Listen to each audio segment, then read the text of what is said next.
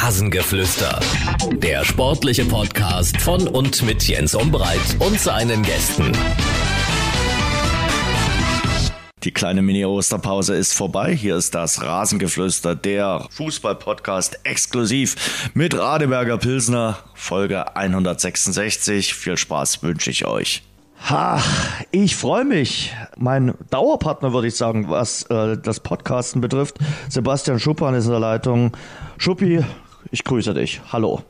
Jens, ich grüße dich auch, mein Lieber. Freut mich. Ja, mich auch. Und ich will gleich starten mit der wichtigsten Frage, äh, die mich äh, bewegt. Es ist auch so eine kleine Hommage an Max Kruse, für mich vielleicht auch sogar der Spieler des Wochenendes mit seinen drei Treffern beim Sieg gegen Mainz.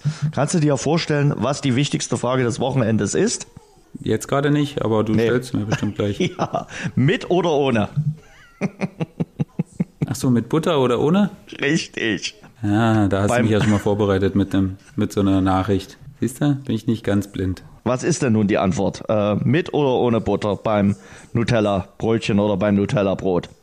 Ja, also wer hier lang zuhört, der weiß, dass ich mein letztes Nutella-Brot wahrscheinlich als Teenager gegessen habe. Also war da Butter drauf? Also ich, ich weiß es. Müssen wir wieder die Eltern ich würde denken, äh, ja. ja. Ich würde denken, ja. Ja. Also Na, ich könnte mir jetzt nicht vorstellen, das einfach so drauf zu schmieren. Okay. Tim Melzer sagt nämlich, Menschen, die, die das ohne Butter essen, sind wahnsinnig dumm.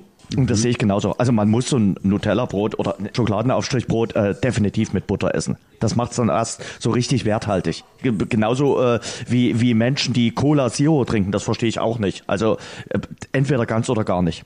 Wirklich. Okay, okay. Ja, also das wird dafür aber ganz schön frequentiert, dieses Cola Zero Zeug. Ja, weiß da ich. Leute weiß trinken sehr öfter, ne?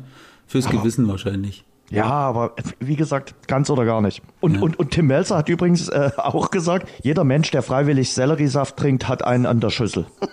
Oh, okay. Da fühle ich mich jetzt angesprochen. Ja. Aber ist nicht schlimm. Hat er tatsächlich, da kann ich mit umgehen, Jens. Hat er tatsächlich gesagt. Musste ich sehr lachen und musste sofort an dich denken. Ich habe heute früh übrigens wieder einen getrunken. War mir klar. Ja. ja. Aber bei dir sieht man das und bei mir, äh, wie gesagt, ich kann ja Sport treiben, aber ich äh, bin halt solchen Produkten dann nicht abgeneigt und deshalb ähm, sieht man das dann trotzdem nicht, ob ich Sport treibe oder nicht. Neulich hat mich ein Kollege angesprochen, also äh, da ging es um äh, irgendeinen Lauf hier in Dresden, er hat gefragt, du willst du da mitlaufen oder machst du überhaupt keinen Sport? Also muss ich ganz ehrlich zugeben, da hat sich mein Gesicht mal kurzzeitig zur Faust geballt. Dass man dir das Sportliche nicht angesehen hat quasi oder ja. dass er das völlig in Frage gestellt hat. Ja, ja das ist natürlich genau. auch ein bisschen frech, Jens. Also ja ich war ja letztens beim Handball, ne? wir haben uns ja da wieder äh, mal ein bisschen länger gesehen und also von oben sah es ja sehr sportlich aus. Also warst du auch immer aktiv äh, ja. an der Seitenlinie da und nee, also das, da würde ich dem Kollegen doch sagen, dass er kein gutes Augenmaß hat. Aber äh, ich, ich schaff's eben noch nicht, so wie du letzte Woche 20 Kilometer laufen. Das kriege ich nicht hin. Aber wirklich Respekt, Kollege Schubmann. Respekt. ja, ich äh, will ja dieses Jahr unbedingt einen Marathon laufen. Echt? Und äh, muss, muss da natürlich meine, meine Läufe jetzt mal ein bisschen anpassen und äh, so langsam auch mal ein bisschen länger werden. Aber und wann und wo? Also das haben wir hier noch gar nicht geklärt. Das musst du ja mal sagen. Also äh, das ist ja was ganz Neues. Wir starten ja hier gleich mit einer Breaking News sozusagen. ja, habe ich mir eigentlich schon länger vorgenommen, aber gut, jetzt war es natürlich auch durch äh, Corona ein bisschen ja. schwieriger, solche Marathonläufe. Und ja, jetzt gehe ich mal davon aus, dass die Marathonsaison, die ja jetzt anfängt, ähm, dass die durchgezogen wird. Und ich habe mir aber jetzt äh, den Herbst ausgesucht. Also jetzt im Frühling wollte ich noch nicht direkt starten, obwohl ich es, glaube ich, aus dem Training heraus jetzt machen könnte. Aber ich möchte natürlich ehrgeizig, wie ich bin, auch eine halbwegs gute Zeit aufs Parkett schustern.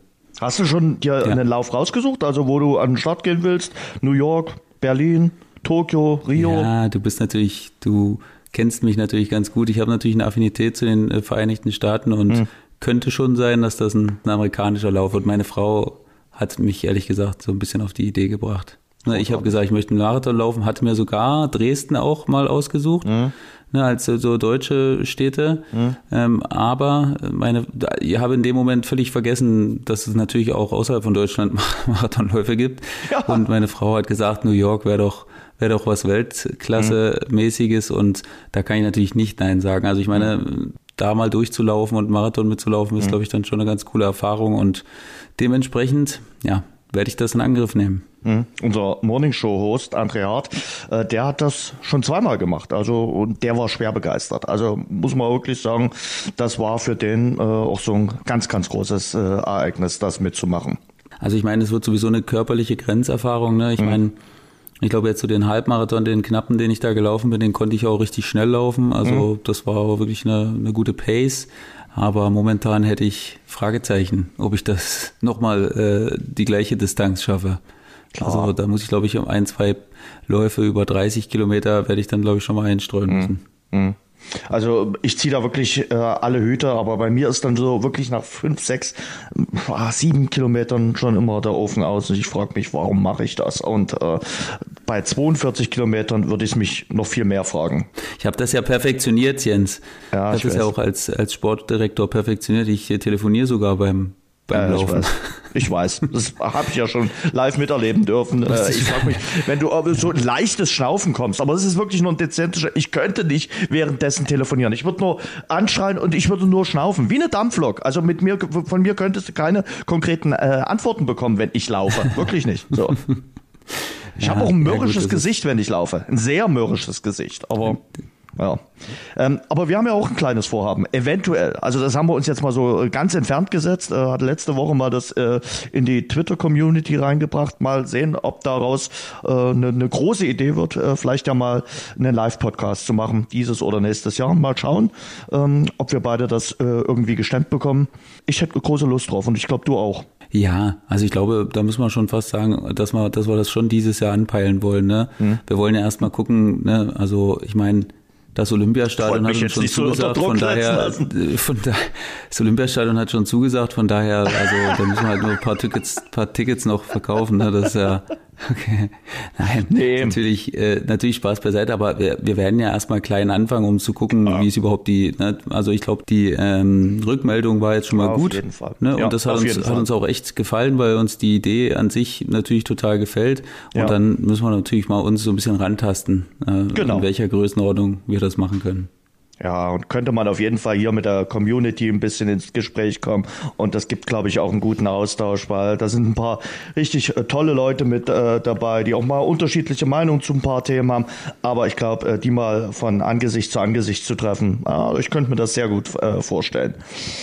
Ja. Äh, lass uns mal sportlich starten. Äh, ich starte mal wieder mit einem kleinen Quiz. Es gab in der Bundesliga in dieser Saison drei Tabellenführer. Kriegst du alle drei hin? Da in diesem Zuge muss ich jetzt erstmal sagen, habe ich beim letzten Mal ganz schöne Häme abgekriegt, vor allen Dingen von meiner Frau, dass, dass ich Marco Mariens Ex-Vereine nicht aufzählen konnte und im Nachhinein ist es mir wirklich ein bisschen unangenehm. Überraschend. Es kam ja, ja überraschend. Kam, genau, genau, es kam überraschend. Ja, da hast du mich schon auf dem falschen Fuß erwischt, aber normalerweise muss ich ja von mir erwarten, dass ich da halt wenigstens noch ein paar Vereine hätte nehmen können. Komm, aber so gut, schlecht war es nicht. Ähm, nehme ich, nehme ich an, die Kritik. Hm. Okay. Hast du jetzt also gegoogelt drei, schnell die, drei, die Tabellenführer dieser Saison, nein. oder? Das wäre jetzt eine clevere Sache gewesen mit der Nachfrage, aber nein, mache ich natürlich nicht. Ah. So, die Tabellenführer waren, ja gut, Bayern, ja. ist logisch. Ganz am Anfang, wir waren da Tabellenführer. Warte mal, irgendeine Mannschaft hat am Anfang ein paar Spiele gewonnen und war, Richtig. Und war oben dabei Freiburg? Nee. Man kommt nur schwer drauf, weil die dann auch äh, relativ zügig den Trainer gewechselt haben. Ah, Wolfsburg. Genau. Richtig. Und Wolfsburg auf die andere Mannschaft, die dritte Mannschaft, das war der Tabellenführer, nach dem ersten Spieltag wäre ich gar nicht mehr gekommen. Da habe ich komplett verdrängt. Warte mal kurz, erster Spieltag. Nee, habe ich auch nicht. Keine Ahnung. VfB Stuttgart. VfB Stuttgart, ja. Klarer Sieg gegen äh, Kräuter Fürth und äh, damit dann Tabellenführer nach dem ersten äh, Spieltag gewesen. Aber am Ende ist es so gekommen wie in den Jahren zuvor. Zum zehnten Mal der FC Bayern deutscher Meister. Über äh, verdient Juhu. und unverdient muss man, glaube ich, äh, nach 31 Spieltagen, wenn du vorzeitig Meister wirst, nicht reden. Äh, die Bayern sind der verdiente deutsche Meister, aber prickelnd war die äh, Meisterschaft in dieser Saison nicht. Nein, und gefühlt war es auch jetzt nicht so war es jetzt auch irgendwie, selbst für die Bayern, so hatte ich jetzt bei der, bei der Feier so das Gefühl, war es jetzt, ich meine, da spielt natürlich schon die, die, die Pokalniederlagen sowohl in Champions League als auch im DFB-Pokal mit rein, aber so richtig zufrieden selbst sind sie mit der Saison auch nicht, weil da gab es natürlich echt ein paar herbe Dämpfer, ne? so an dieses Bochum-Spiel, an das Gladbach-Spiel. Das war natürlich alles andere als Bayern-like. Also ich meine, Bayern mhm. verliert auch mal, logisch, aber das waren schon fast ein bisschen Demütigung. Und ähm, ja, also so richtig zufrieden scheint keiner zu sein. Ja, aber mal ganz ehrlich, in, bei jedem anderen Verein, bei allen anderen 17 Bundesliga-Vereinen wäre da Schnappatmung gewesen. Die hätten gesagt, naja, egal was sonst in der Saison gewesen ist, wir sind deutscher Meister, das ist das aller, aller, allergrößte. Und wenn du jetzt äh, eine deutsche Meisterschaft einfach nur noch so hinnimmst und sagst, ja, ist das eingetreten, was wir eigentlich äh, gewollt und erhofft haben. Also es ist ja bei den Bayern fast so, wie wenn die zur Tankstelle fahren, kurz tanken, sagen ja, wieder voll und äh, abgehakt. Aber können wir denen das verübeln, Jens? Bayern hat eben Nein, eine große Kontinuität mit vielen Spielern, ja, ich weiß, mit vielen Spielern, die auch schon über längere Zeit beim Verein spielen. Das heißt, es gibt jetzt nicht keine hohe Fluktuation und mhm. Spieler sind jetzt, oder diverse Spieler sind jetzt bestimmt schon fünf, sechs Mal Meister geworden und naja, ich meine, das ist, glaube ich, auch psychologisch zumindest halbwegs nachzuvollziehen, dass das die sechste nicht mehr dieselbe ist wie die, wie die erste. Wenn jetzt mal eine Meisterschaft dabei wäre, wo sie irgendwie zehn Spieltage vor Schluss sechs Punkte Rückstand hätten und dann noch Meister werden, ich glaube, dann wäre es auch mal wieder was anderes. Aber immer dieses äh, Vorausmarschieren und klar, zwischendurch ein, zwei Hoffnungsschimmer für Dortmund, aber das waren ja auch äh, eigentlich mehr Wunschdenken, als es Realität war. Mhm. Ich glaube, die, die, die Meisterschaft damals äh, 2001, äh, die sie da auf der letzten äh, Rille äh, in Hamburg erkämpft haben, äh, zeitgleich Schalke 04, kurz mal vier Minuten Meister der Herzen gewesen. Ähm, das ist für die Münchner immer noch eine besondere Meisterschaft. Also, äh, weil du es ja gerade jetzt erwähnt hast. Also, weil mit dem Titel, der war ja schon fast aus der Hand. Und da erinnern sie sich dann besonders äh, dran, auch wenn es nur ein weiterer Titel gewesen ist. Äh, das, da, da magst du schon recht haben mit deiner Einschätzung. Ja, da glaube ich relativ sicher dran. Weil was war jetzt wirklich was war jetzt mal richtig spannend. Wir hatten vor zwei, drei Jahren mal einen guten Dreikampf äh, bis zum, keine Ahnung, vielleicht 25. Spieltag oder so. Mhm. Und dann hat sich aber auch relativ schnell aufgelöst. Und äh, ja, diese eine Saison, wo, sie, wo Dortmund lassen. Herbstmeister gewesen ist, wo sie ähm, unter Favre, die erste Saison unter Favre, äh, wo, wo Dortmund auch schon zehn Punkte Vorsprung äh, hatte, wo dann Kovac in der Rückrunde diesen Rückstand wettgemacht hat. Ich glaube, die bleibt ihnen auch in positiver Erinnerung. War dann auch so nochmal eine besondere Meisterschaft. Ja, ja, das stimmt.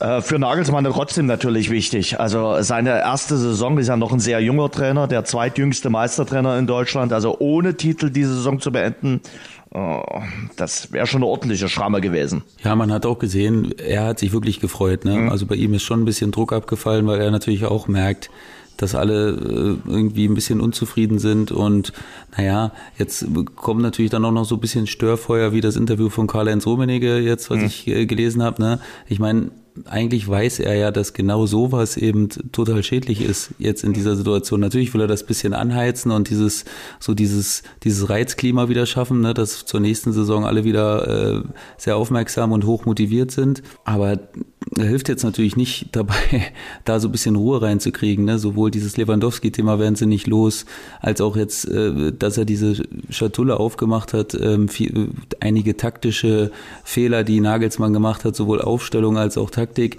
Also da hilft er dem Verein jetzt absolut nicht, glaube ich, in der Situation, weil jetzt gerade eben gibt es nicht viel mehr, was sie machen können, außer dass sie noch die restlichen Spiele gewinnen können, über 100 Tore machen können.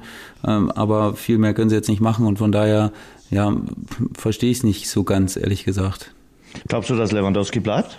Ja, es ist ein bisschen undurchsichtig momentan. Ich weiß auch nicht so richtig, da wird natürlich immer viel, vieles ein bisschen heißer gekocht, als es am Ende auch ist. Ich glaube, dass da auch viel, ja, so ein bisschen Politik mit dabei ist. Ne? Lewandowski tut jetzt natürlich auch äh, so, als wenn alles total unklar ist. Da kann es natürlich sein, dass sie intern schon viel weiter sind. Mhm. Aber so wird halt das Spiel mit den Medien auch äh, getrieben. Da wird immer mal wieder der Markt getestet, der Marktwert getestet und ähm, wollen natürlich sicher gehen, dass es da auch noch eine, eine kleine Erhöhung beim Gehalt gibt. Und äh, ja, irgendwie ist es anstrengend. Ich finde das Thema sehr anstrengend. Sowohl Lewandowski als auch Haaland ist jetzt ein Thema, was sich schon über Wochen und Monate zieht. Das ist am Ende für keinen gut, glaube ich, außer für den Berater und äh, am Ende wenn äh, für den Spieler auch, wenn er, wenn, wenn sich diese Strategie durchsetzt. Aber es ist dann schon auch für die Fans ein ziemlich anstrengendes Thema. Das denke ich eben auch. Und ich glaube, das verkennen auch manchmal die Vereine. Es geht, also gerade das Thema Haaland, Fans und äh, Beobachtern nur noch auf die Nerven oder auf den Sack, äh, was da abgeht. Also klar, wahrscheinlich reibt sich die Raiola da die Hände, aber ob die das jetzt in dieser Woche bekannt geben oder ob die das äh, Anfang März bekannt gegeben hätten, dass er zu Manchester City äh, geht, was ändert das denn? Was ändert das da? Mein Mino äh, Raiola sitzt natürlich auf einer ganz extrem komfortablen Situation. Ne? Er muss diesen ganzen Druck auch nicht aushalten, ja. ähm, den dann Haaland zum Beispiel aushalten muss, ne? weil er immer wieder gefragt wird, äh, bei jedem Spiel, wo er kein Tor schießt, ähm, wird er wieder nachgefragt danach. Und das ist natürlich eine Situation, die er, die für ihn gut ist und deswegen spielt er die auch aus ähm, nimmt seinen Schützling natürlich damit ins Boot. Ne? Klar, der weiß natürlich auch über jeden Schritt Bescheid, logischerweise. Und ähm, da geht es natürlich um eine Menge Geld.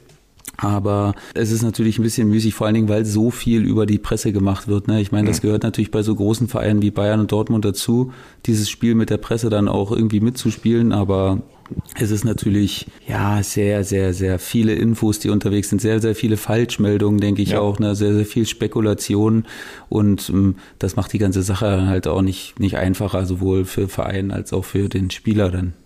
Ich frage mich vor allen Dingen bei Haaland. Äh, da ist ja momentan, ich glaube, bei äh, Meldung zu Borussia Dortmund, die Hälfte aller Meldungen dreht sich um Haaland. Und äh, was machen die denn äh, in, der, in der nächsten Saison? Weil ist ja klar, äh, dass, dass Haaland nicht bleiben wird. Ich glaube, das ist allen Beteiligten klar. Und es wird keine große Überraschung sein, wenn das jetzt in dieser Woche bekannt gegeben wird. Ja, ich denke auch äh, im Hinblick auf die möglich oder die kommenden Verpflichtungen von Schlotterbeck ja. und Adeyemi äh, ist ja eigentlich auch klar, dass das Geld da schon reinvestiert wird. Ne? Ich weiß nicht, ob ja. Dortmund jetzt äh, bei einem Verbleib von Haaland trotzdem diese äh, kolportierten äh, 20, 25 für Schlotterbeck und die 35 für Adeyemi, das ist ja dann schon was, äh, also ich meine, in Dortmund gab es auch Corona, ne? die mhm. sind da auch hart getroffen worden und dementsprechend glaube ich schon, dass das ein klarer Fingerzeig ist, dass das Geld für Haaland kommt und dass es dann relativ konsequent reinvestiert wird. Mhm.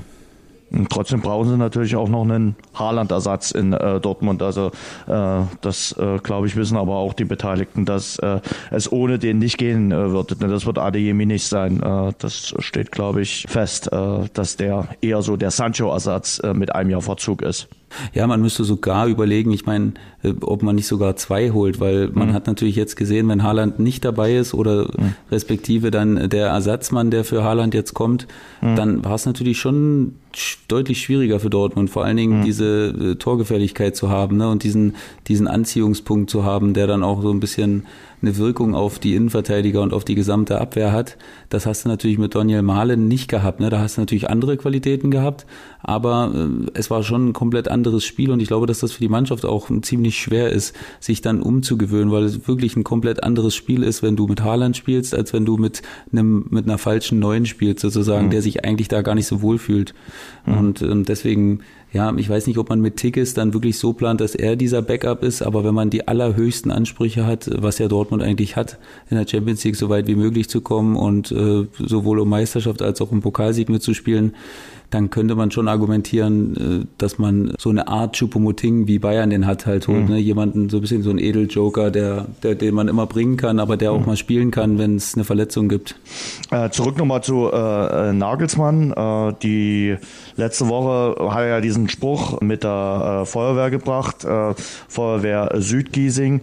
Äh, der ist ihm dann auch auf die Füße gefallen. Da habe ich mich aber gefragt, ja, es sollte ja spaßig sein und jeder, ich glaube, jeder, der wusste, um was es geht, äh, und zwar um diesen freiwilligen Aspekt, der wusste, was gemeint war. Aber wir sind momentan in so einer Situation oder in so, so einer Zeitrechnung, wo man gar nichts mehr sagen kann. Ich finde ja äh, Nagelsmann auch oft erfrischend äh, in seinen Aussagen. Der haut mal einen raus, da freuen sich alle Medien.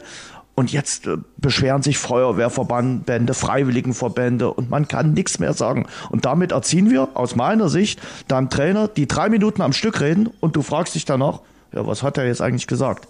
Das, das kann ja. doch nicht im Sinne des Erfinders sein. Wir fordern doch immer Typen, äh, Schuppi. Ja, das ist ja das Konträre auch in unserer Gesellschaft. Ne? Das war einerseits fordern, aber andererseits, wenn wir es dann bekommen, sind Richtig. wir auch nicht zufrieden und ähm, finden da immer wieder noch das Haar in der Suppe.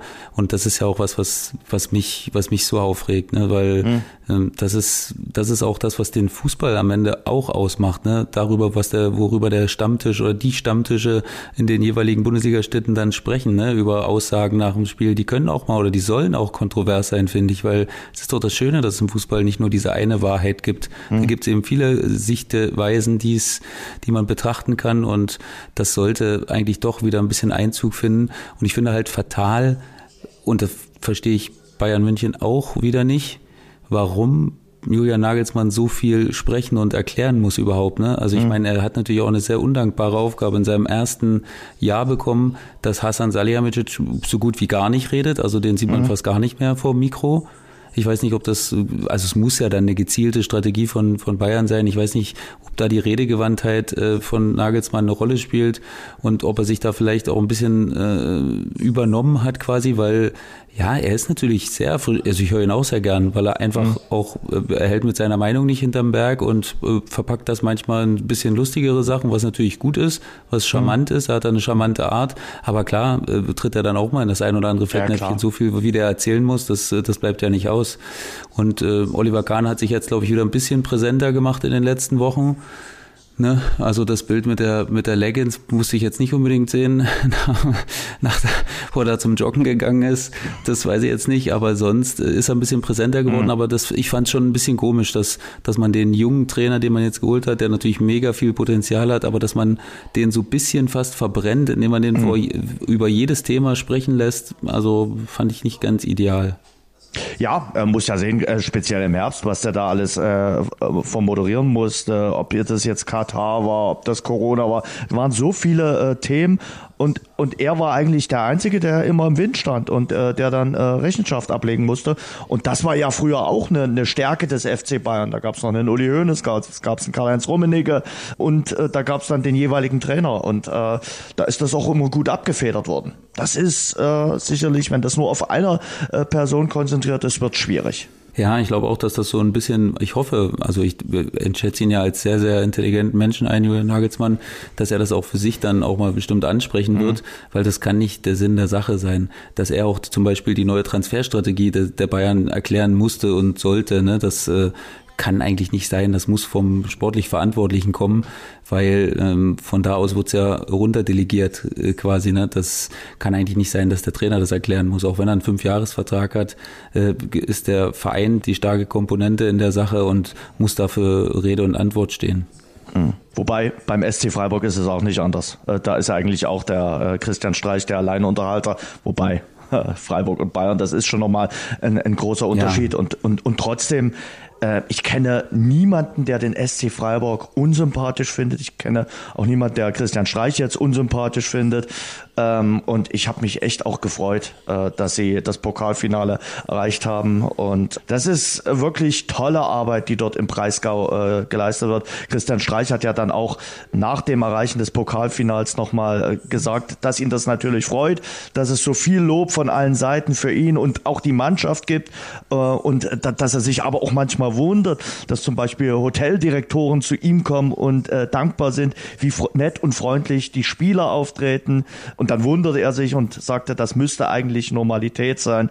Ja, aber das ist eben nicht Normalität in unserer äh, heutigen Gesellschaft. Das hängt dann, glaube ich, auch ein bisschen mit der äh, Erziehung ab, mit der Erziehung einer Mannschaft. Ich kenne das ja auch, also äh, und du wirst mir es vielleicht auch bestätigen, aber es gibt eben dann doch ein paar, die äh, fühlen sich zu was Besserem geboren und grüßen dann halt nicht jeden. Ja klar, aber das ist eben der Vorteil, wenn du so wie Freiburg solche gefestigten Strukturen hast, ne? wenn du auf den wichtigsten Positionen über jahrelange Kontinuität verfügst und wenn du einen Trainer hast, der sich auch zu gesellschaftlichen Themen äußert und wo wirklich ganz klar ist, was das für ein Typ ist und wie der denkt, da verhält sich so eine Mannschaft natürlich instinktiv auch äh, ein bisschen ein bisschen besser, ne? Mhm. Weil das ist natürlich ein Leading by Example, ne? also eine, einerseits das, aber er wird natürlich trotzdem auch mit den jüngeren Spielern vor allen Dingen äh, darüber sprechen, was den SC Freiburg ausmacht und äh, wie der SC Freiburg auch wahrgenommen werden möchte, denke ich. Das ist ja auch mittlerweile eine Art Strategie, die sie natürlich haben. Ne? Immer dieses äh, der kleine SC Freiburg und dabei sind sie ja schon lange nicht mehr klein. Ne? Das ist jetzt ein Verein, der jetzt seit, ich glaube, im, im, im dritten Jahr jetzt schon im, äh, im oberen Drittel mitspielt und das ist natürlich aller Ehren wert. Also, mhm. und das ist nicht mehr der kleine SC Freiburg, der immer um den Klassenerhalt kämpfen muss, sondern das hat sich jetzt schon zu einem, zu einem wirklich etablierten äh, Top-Verein in Deutschland entwickelt. Und das ist einfach schön, dass es, dass es geht, ne? Weil wir sagen ja immer, du kannst nur in den Top-Bereich der ersten Liga kommen, wenn du viel Geld ausgibst. Also ich meine, mit Papiergeld zahlen die jetzt auch nicht in Freiburg, aber es geht natürlich schon auch ein bisschen anders. Es geht an, es gibt andere Wege und das ist einfach schön zu sehen. Ja, also sie wirtschaften gut und sie investieren das Geld, was sie dann halt mit Spielertransfers einnehmen, äh, genau richtig. Da muss dann ja fast jeder Stich sitzen und das klappt beim SC Freiburg. Da haben sie ein gutes Händchen und eine gute Scouting-Abteilung. Ja, absolut. Das einzig äh, Makabere an der Sache ist jetzt natürlich, dass die Saison so gut ist, dass sie theoretisch Dritter werden können, mhm. ne, noch. Also das sind jetzt nur drei Punkte. Aber wenn es schlecht läuft, können sie auch rausfallen aus allen mhm. Sachen, weil ja. der erste FC Köln ist natürlich extrem hartnäckig im Hintergrund, ne, gewinnt ihre Spiele, Union. hat auch noch ein Union ist, ist ja sowieso Sechster dahinter, ne? Ähm, aber äh, also es gibt echt Vereine, die dranbleiben, ne? Und mhm. ähm, da kannst du jetzt auch nicht aufhören. Und ich denke, intern wenn du so eine Saison spielst und jetzt so eine Möglichkeit hast, musst du natürlich trotzdem versuchen, äh, die Champions League Plätze anzugreifen, ne? Mhm. Weil da wartet natürlich noch mal ein bisschen das, der größere Geldbatzen, mhm. weil wir wissen alle, wie es war, als Freiburg sich das letzte Mal international qualifiziert hat. Da gab es ja ein Riesenproblem in der nächsten Saison, was auch normal ist, weil es mhm. eben eine ganz andere Belastung ist mit der du da klarkommen musst. Ähm, aber das fällt natürlich manchmal noch ein bisschen einfacher, wenn du in den größeren Topf kommst, was die Champions League angeht. Und ähm, ja, würde ich ihnen wirklich einfach wünschen, dass sie das schaffen. Letzter Spieltag, äh, Freiburg gegen Leverkusen. Also oh, das ist ja. äh, nicht ganz von äh, Pappe, dieses äh, Spiel. Und du hast schon gesagt, äh, Union und Köln, auch keine unsympathischen äh, Vereine der Bundesliga, betteln da ja auch noch mit um die Startplätze. Gerade Köln macht momentan auch einen, einen Top-Job, Union Berlin genauso. Also das sind wirklich so die Mannschaften der Stunde. Definitiv.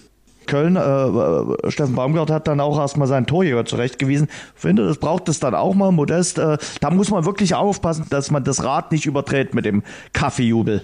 Ja, ich meine, Modest ist natürlich so ein bisschen verrückter Vogel auch, ne? Mhm. Dem muss man natürlich seine Freiheiten lassen. Das macht Baumi auch gut. Hm. Ne, ähm, ich war ja hospitieren vor hm. ein paar Wochen in Köln und habe mir das Ganze mal hautnah angeschaut und ähm, er hat da natürlich ein Händchen für. Ne? Das ist ein, das ist ein, natürlich eine ganz feine Linie von mhm. Geben und Nehmen. Ne? Immer mal eine lange Leine lassen, aber ihm dann auch mal wieder zeigen, ey, ne, alles geht auch nicht.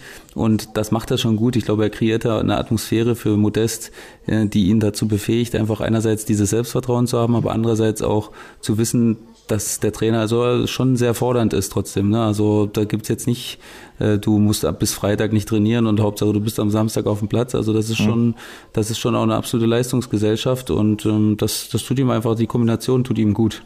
Mhm. Ja, du hast jetzt erwähnt, du warst äh, hospitieren in der Domstadt. Wie war's denn? Also welche Eindrücke hast du dort gewonnen? Ja, erstmal, also sehr, sehr gut, sehr, sehr schöne Arbeitsatmosphäre. Ne? Also man, man wenn man sich nie damit genau beschäftigt, denkt man ja mal, boah, Köln auch durchaus mal chaotisch, ne, große Fanbase und ähm, immer viel, auch mal viel Unruhe, wenn es mal nicht so läuft. Also innerhalb der Geschäftsstelle und des und des und der Mannschaft und des Trainerteams habe ich das überhaupt nicht so wahrgenommen. Da hat eine große Ruhe geherrscht, was jetzt nicht bedeuten soll, dass da irgendwie alles zu ruhig ist und sich alle nur ähm, nette Sachen sagen. Das natürlich nicht.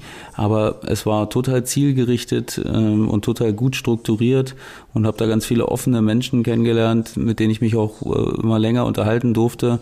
Und das hat erstmal riesig viel Spaß gemacht und ja, Baumi ist natürlich jemand, der die Leute für sich gewinnen kann und das macht ihn auch aus. Ne? Also ich glaube, seine menschliche Qualität macht jetzt hier den Unterschied. Trainingstechnisch ist es natürlich auf höchstem Niveau, auch was die, was die ganze Struktur angeht. Ne? Da gibt's natürlich äh, ganz, ganz viele Trainer äh, im, im Staff und jeder hat da seine klaren Aufgaben. Aber da habe ich jetzt zumindest nichts gesehen, was ich was ich nicht schon irgendwo anders auch mal in, in irgendeiner Form gesehen habe, ne, mit mehr oder weniger Möglichkeiten.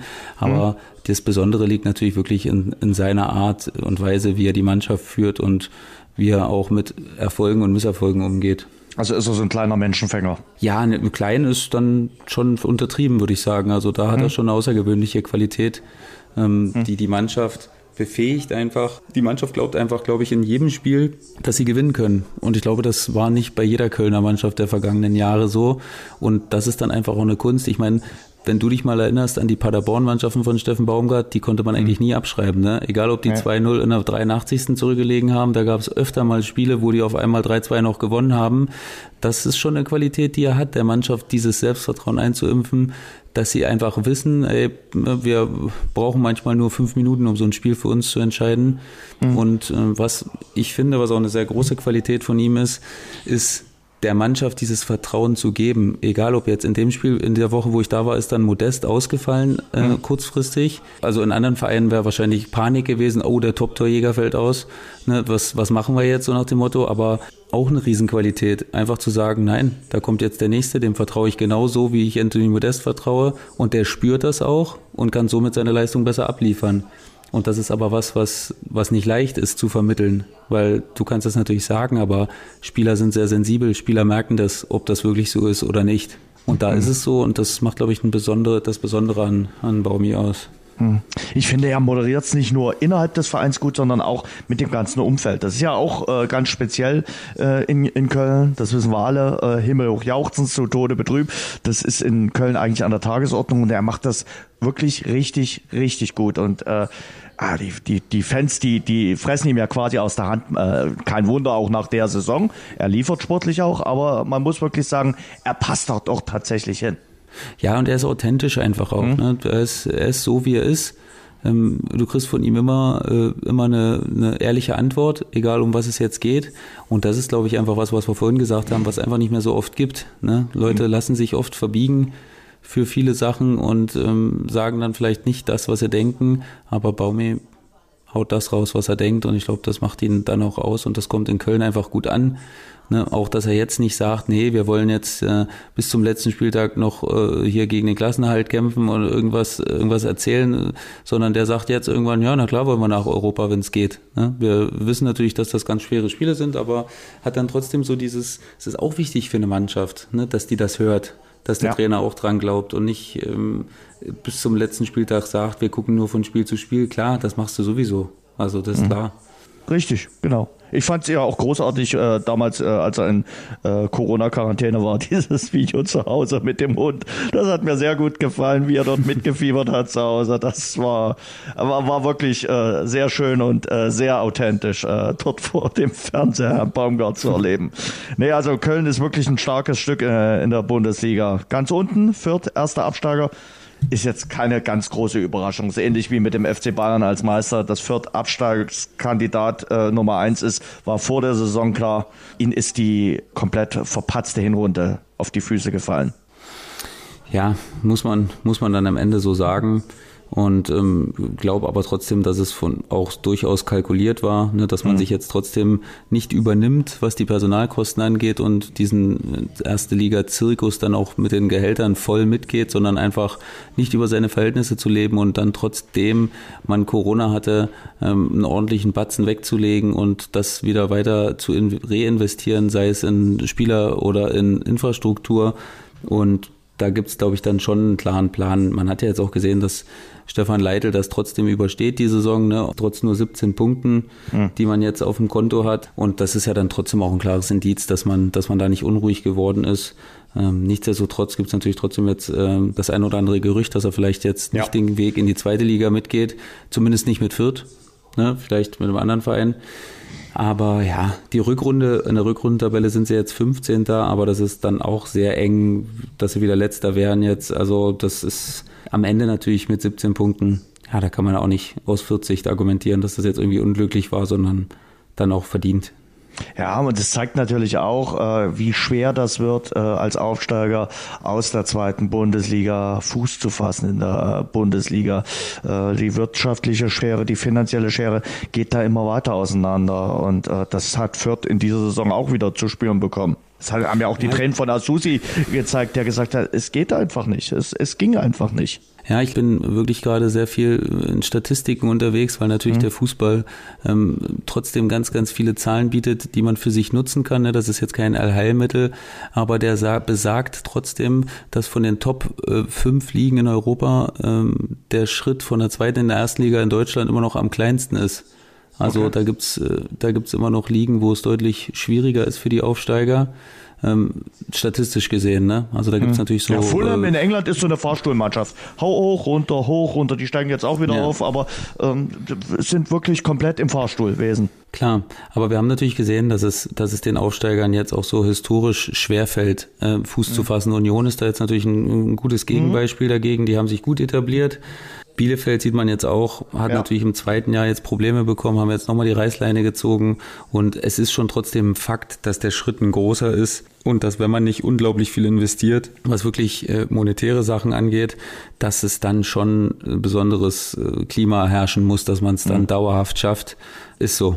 Bochum wird es wahrscheinlich auch schaffen in der ersten Saison, wird dann aber möglicherweise auch im zweiten Jahr, wie jetzt eben Bielefeld erleben, dass das zweite Jahr manchmal oder oft das Schwierigere ist. Äh, Statistik, weil du es gerade erwähnt hast, Trainerwechsel bei Arminia Bielefeld. Schaut man sich die Statistik an in den vergangenen 20 Jahren, dann ist ein Trainerwechsel gerade so im Schluss Endsport eher eine Verzweiflungstat. Von 14 Trainerwechseln an den letzten vier Spieltagen in den letzten 20 Jahren hatten nur vier die erhoffte Wirkung. Wie siehst du den Trainerwechsel mhm. bei Arminia Bielefeld? Ich habe es ehrlich gesagt nicht kommen sehen. Also ich ja. dachte jetzt schon, dass, dass es vielleicht eher äh, Möglichkeiten gab, das zu machen. Es gab ja doch dann wirklich jetzt die eine oder andere längere Phase, sowohl zu Beginn der Saison als auch äh, jetzt dann am Ende, ähm, wo man es hätte machen können. Und klar ist das dann nochmal so ein Ding, was man nicht ungenutzt lassen möchte, ne? weil es gibt ja, klar, du sagst, die, die du Niederlage gesagt, gegen den FC Bayern, da musst du dann Konsequenzen ziehen. Gegen genau. die Bayern darfst du nicht verlieren. Ja, das ist, das ist natürlich witzig jetzt, ja. Das stimmt, das äh, war jetzt natürlich ein, ja, aber ich meine, du kannst es jetzt auch nicht zwei Spieltage vor Schluss machen, ne? Du musst mhm. ja schon diesen Effekt musst du ja mitnehmen, weil ich meine, du hast es natürlich gesagt, die Statistik besagt ganz klar, dass es eigentlich nicht effizient ist, den Trainer zu wechseln. Mhm. Und ähm, das lässt sich statistisch auch äh, schön bewerten. Ein guter Trainer bringt dir durchschnittlich fünf Punkte pro Saison. Also das ist jetzt auch nicht nur mal als Relation, ne? Das ist jetzt nicht so viel. Ne? Du hättest jetzt, wenn ich dich gefragt hätte, was hättest du gesagt? Hättest du fünf gesagt pro Saison okay. oder wärst du auf mehr Punkte gegangen? Ja, mehr, das, mehr. Mehr, ne? Genau. Ja, klar. Also, ne, das ist dann immer so, dass man, dass man das alles immer ein bisschen überhöht, weil man erinnert sich natürlich oftmals immer nur an die Sachen, wie geklappt haben, wie jetzt mit Friedhelm Funkel zum Beispiel letzte Saison, ne? Man erinnert mhm. sich dann eher weniger an die, an die Sachen, die nicht funktioniert haben das ist ja normal auch eine, eine Sache, die unser Gehirn dann dann auch mal unsinnige Informationen vergessen wir halt schnell, so nach dem Motto. Ne? So, das ist ja, ist ja einfach so. Und dementsprechend hat es mich überrascht und mich hat auch die Lösung mit Marco überrascht. Ich finde Marco wirklich einen Weltklasse-Typen. Also den habe ich ja auch als Torwarttrainer erleben dürfen und äh, bin ein Riesenfan von Marco, aber auch immer noch ein Austausch. Aber das hat mich jetzt auch überrascht, die Lösung, diese interne ja. Lösung. Das hätte ich jetzt auch gedacht, dass man da nochmal versucht, jemanden äh, zu holen. Ich meine, man hat natürlich diese mit Michael Henke dann äh, ja. versucht, ne, als erfahrener Co-Trainer an die Seite zu stellen. Und ähm, ja, der erste Effekt ist jetzt erstmal ausgeblieben. Aber ähm, es sind noch drei Spiele und es gibt jetzt noch das direkte Duell gegen die Hertha noch. Und ähm, dementsprechend ja, ist jetzt noch nicht alles verloren, aber ich glaube, am Ende geht es nur noch um die Relegation für die Arminia. Denke ich auch. Erzähl mir mal ein bisschen was äh, zu Marco Kostmann. Ist ja ein Ossi, kommt äh, gebürtig aus äh, Rostock, aber schon sehr, sehr lange in Ostwestfalen. Äh, seit 2011 gab da mal eine kurze Unterbrechung, er war zwei Jahre beim Hamburger SV, aber hatte sich dann äh, in äh, Bielefeld so eingenistet und äh, war auch sehr nah dran. Das ist ja ungewöhnlich für Torwarttrainer, die arbeiten dann meistens mit ihren Keepern. Ähm, aber auch er war eigentlich immer sehr nah dran und äh, deshalb war die Wahl dann äh, logisch, wenn man eine interne Lösung wählt. Weiß ich nicht. Also ich hatte das jetzt auch überall vernommen, diese Information quasi, dass, dass er sehr nah dran war. Also für mich war er jetzt nicht näher dran als auch andere Torwarttrainer, die ich erlebt mhm. habe. Ne, ist jetzt nicht so, dass, dass er jetzt da Anweisungen gegeben hat. Er ist ein exzellenter Torwarttrainer, muss man wirklich sagen. Torhüter haben sich unter ihm extrem weiterentwickelt. Ne, Stefan Ortega ist natürlich das Paradebeispiel schlechthin. Was er für Entwicklungsschritte genommen hat, das ist ja phänomenal fast schon, auch äh, in den späten Jahren quasi, obwohl ja man bei Torhütern andere, andere Schlüssel heranziehen muss. Also die sind ja manchmal erst von 30 bis 35 dann in ihren goldenen Jahren. Aber das hat mich jetzt schon so ein bisschen überrascht, weil ich kann es natürlich nicht sagen, weil ich nicht nah dran bin. Also ich kann jetzt nicht sagen, ob es wirklich so ist. Aber in der Zeit, wo ich ihn kennengelernt habe, war er natürlich ein wertvolles Mitglied des Trainerteams, aber jetzt nicht näher dran als auch andere Torwarttrainer, die ich kennengelernt habe. Ja, die Situation ist natürlich äh, prekär für Arminia Bielefeld und ich sehe es ähnlich wie du. Du musst jetzt äh, das nächste Spiel gegen Hertha BSC gewinnen. Also das ist ein Do-or-Die-Spiel und dann hoffen, irgendwie in die Relegation reinzukommen. Und das wird schwer, weil Hertha hat jetzt natürlich so auch so, einen, so einen kleinen Push bekommen, eine bisschen breitere Brust, ne, gewinnen die Spiele jetzt dreckig und wenn du zwei, drei dreckige Spiele hintereinander ziehst, dann kommt natürlich dann trotzdem ein bisschen Selbstverständnis rein ne? und man hat jetzt gesehen, ohne dass wir jetzt äh, schon vorgreifen wollen auf die Hertha, aber man hat schon gesehen, dass sich da jetzt auch ein bisschen was entwickelt hat bei der Hertha. Ne? Da habe ich jetzt schon ein Team gesehen, was sich echt füreinander gefreut hat, wo man wirklich richtig Emotionen gesehen hat. Das hat mir gefallen, weil ich, das ist natürlich das, was Fußball, ne, das, das löst in mir was aus, wenn ich das sehe. Wenn sich, wenn ich eine Mannschaft sehe, die sich einfach füreinander brutal freut und da so Emotionen rauslässt. Und dementsprechend wird es nicht einfach. Ah, der Kollege Schuppern weiß halt Bescheid und wir haben uns wirklich nicht abgesprochen, aber er weiß, dass wir natürlich über die Hertha reden äh, und äh, das wollte ich auch wirklich mit dir machen und da lobpreise ich dich äh, auch mal äh, und sag, Mensch, gutes, gutes Nesting äh, gehabt, äh, Schuppi, dass ja. das was mit Magath werden äh, könnte. Also den Hashtag Retter verdient er sich äh, momentan mal wieder, äh, der Felix Magath. Drei Siege unter seiner Regie, also würde ich mal wieder sagen, das ist ein Trainerwechsel, weil du wirst jetzt mir vielleicht gleich wieder eine Statistik um die Ohren werfen.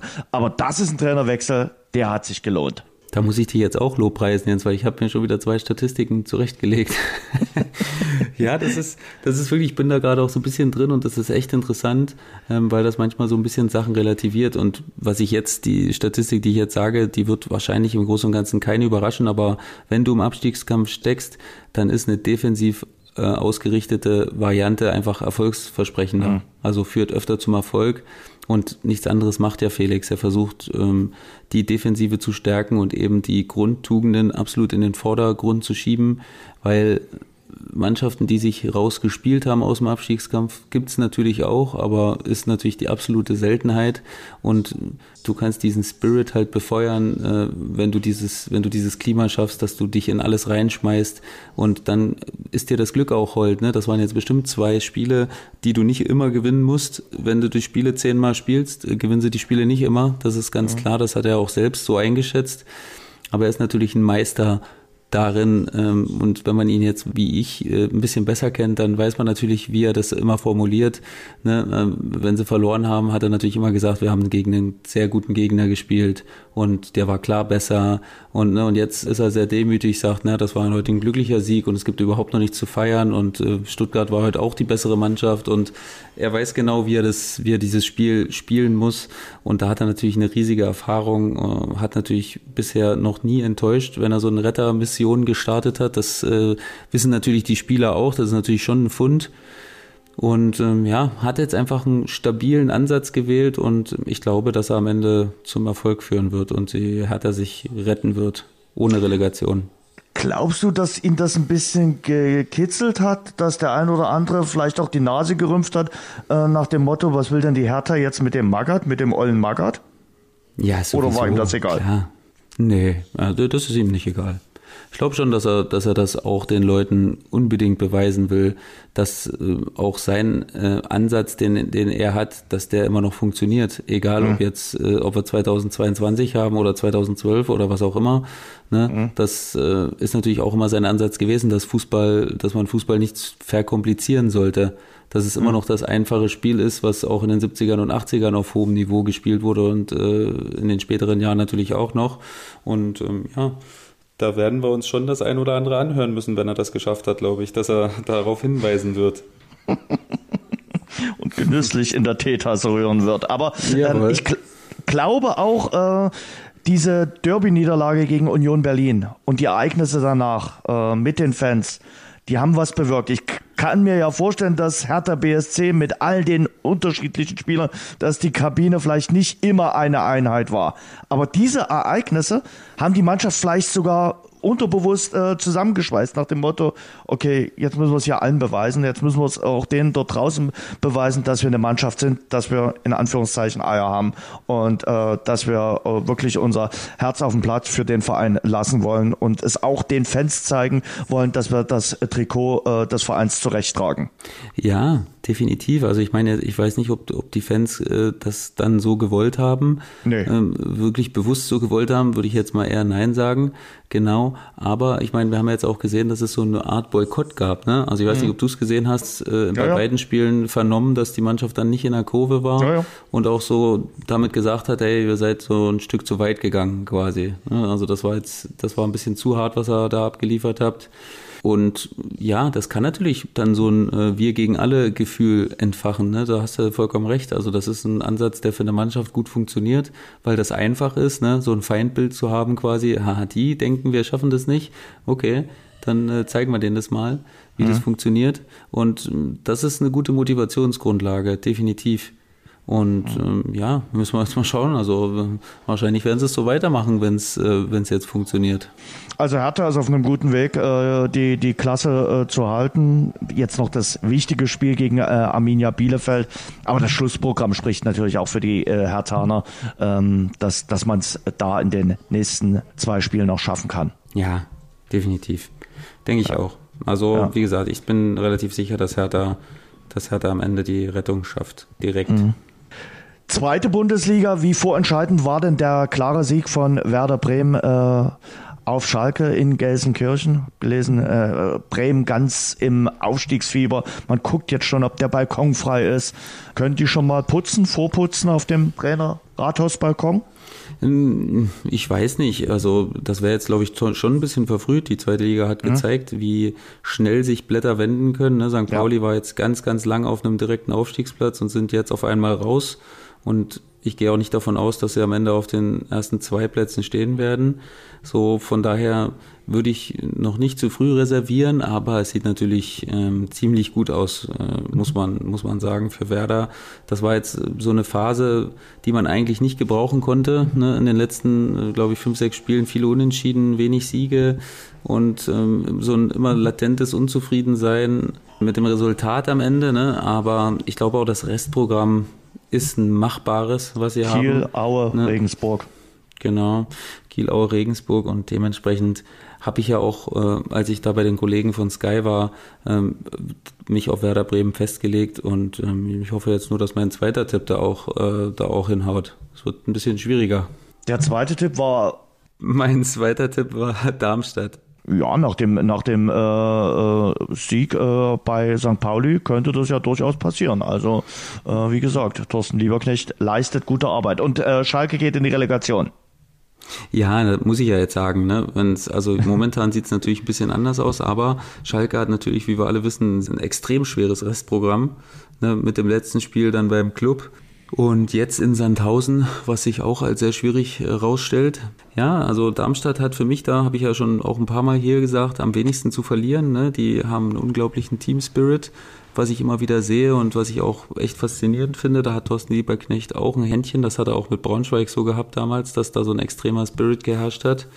Und ähm, ja, deswegen ist das so ein bisschen mein Dark Horse, äh, auch wenn es nicht mehr so dark ist ähm, im Laufe der Zeit jetzt.